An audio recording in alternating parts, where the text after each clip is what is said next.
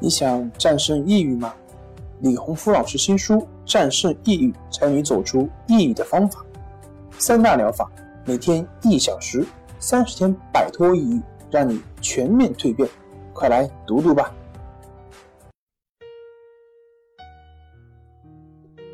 大家好，我是重塑心灵心理康复中心的曹老师。我们的公众号是重塑心灵心理康复中心。今天我们要分享的是，抑郁症与躁狂反复交替出现，有办法治疗吗？每年的三月三十日是世界双向情感障碍日。双向情感障碍也叫双向障碍或躁郁症，它是既有躁狂发作又有抑郁发作的一类疾病。据世界卫生组织的统计。全球双向的发病率为百分之一到百分之二。有专家表示，双向情感障碍很容易在春天出现病情波动。每个人都有忧郁和开心的时候，但双向障碍的人，他们的情绪波动是表现为躁狂和抑郁两个极端。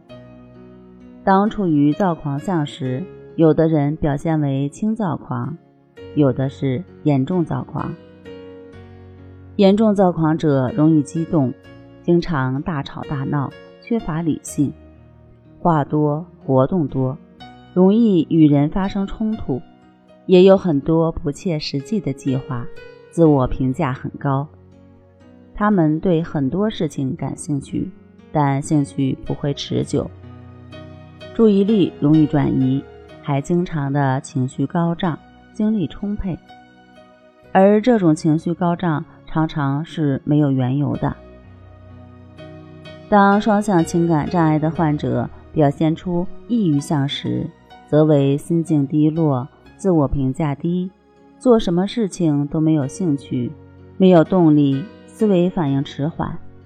有的人形容自己的脑袋像一团浆糊，睡眠情况不好。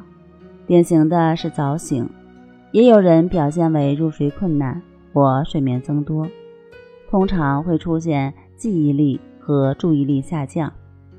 双向病人的躁狂和抑郁是交替出现的，有的人一生中只有一个交替期，有的人一年就有好几个交替期，还有些人同一时段就有两种表现。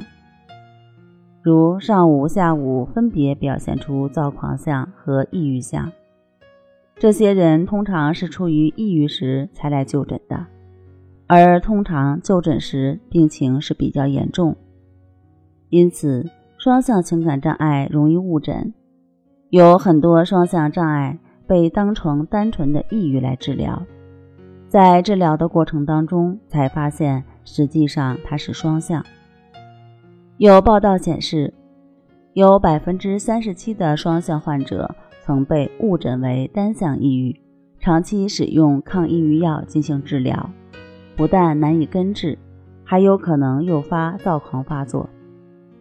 四十八岁的郑先生经医院诊断为双向，吃过很多药，但并没有明显的效果。他想通过心理方面的调整，所以。到我们的中心进行康复训练。李老师根据双向的特点及郑先生的情况，安排了具有针对性的训练方案。当通过系统的、持续的练习，郑先生最终摆脱了多年的双向障碍，恢复了正常的生活。这个过程虽然有些曲折，但最终的结果是好的。祝福郑先生，也愿所有与郑先生有同样经历的人可以早日摆脱双向障碍的困扰。好了，今天的病友说经历我们就分享到这儿。本节目由重塑心灵心理康复中心制作播出。那我们下期节目再见。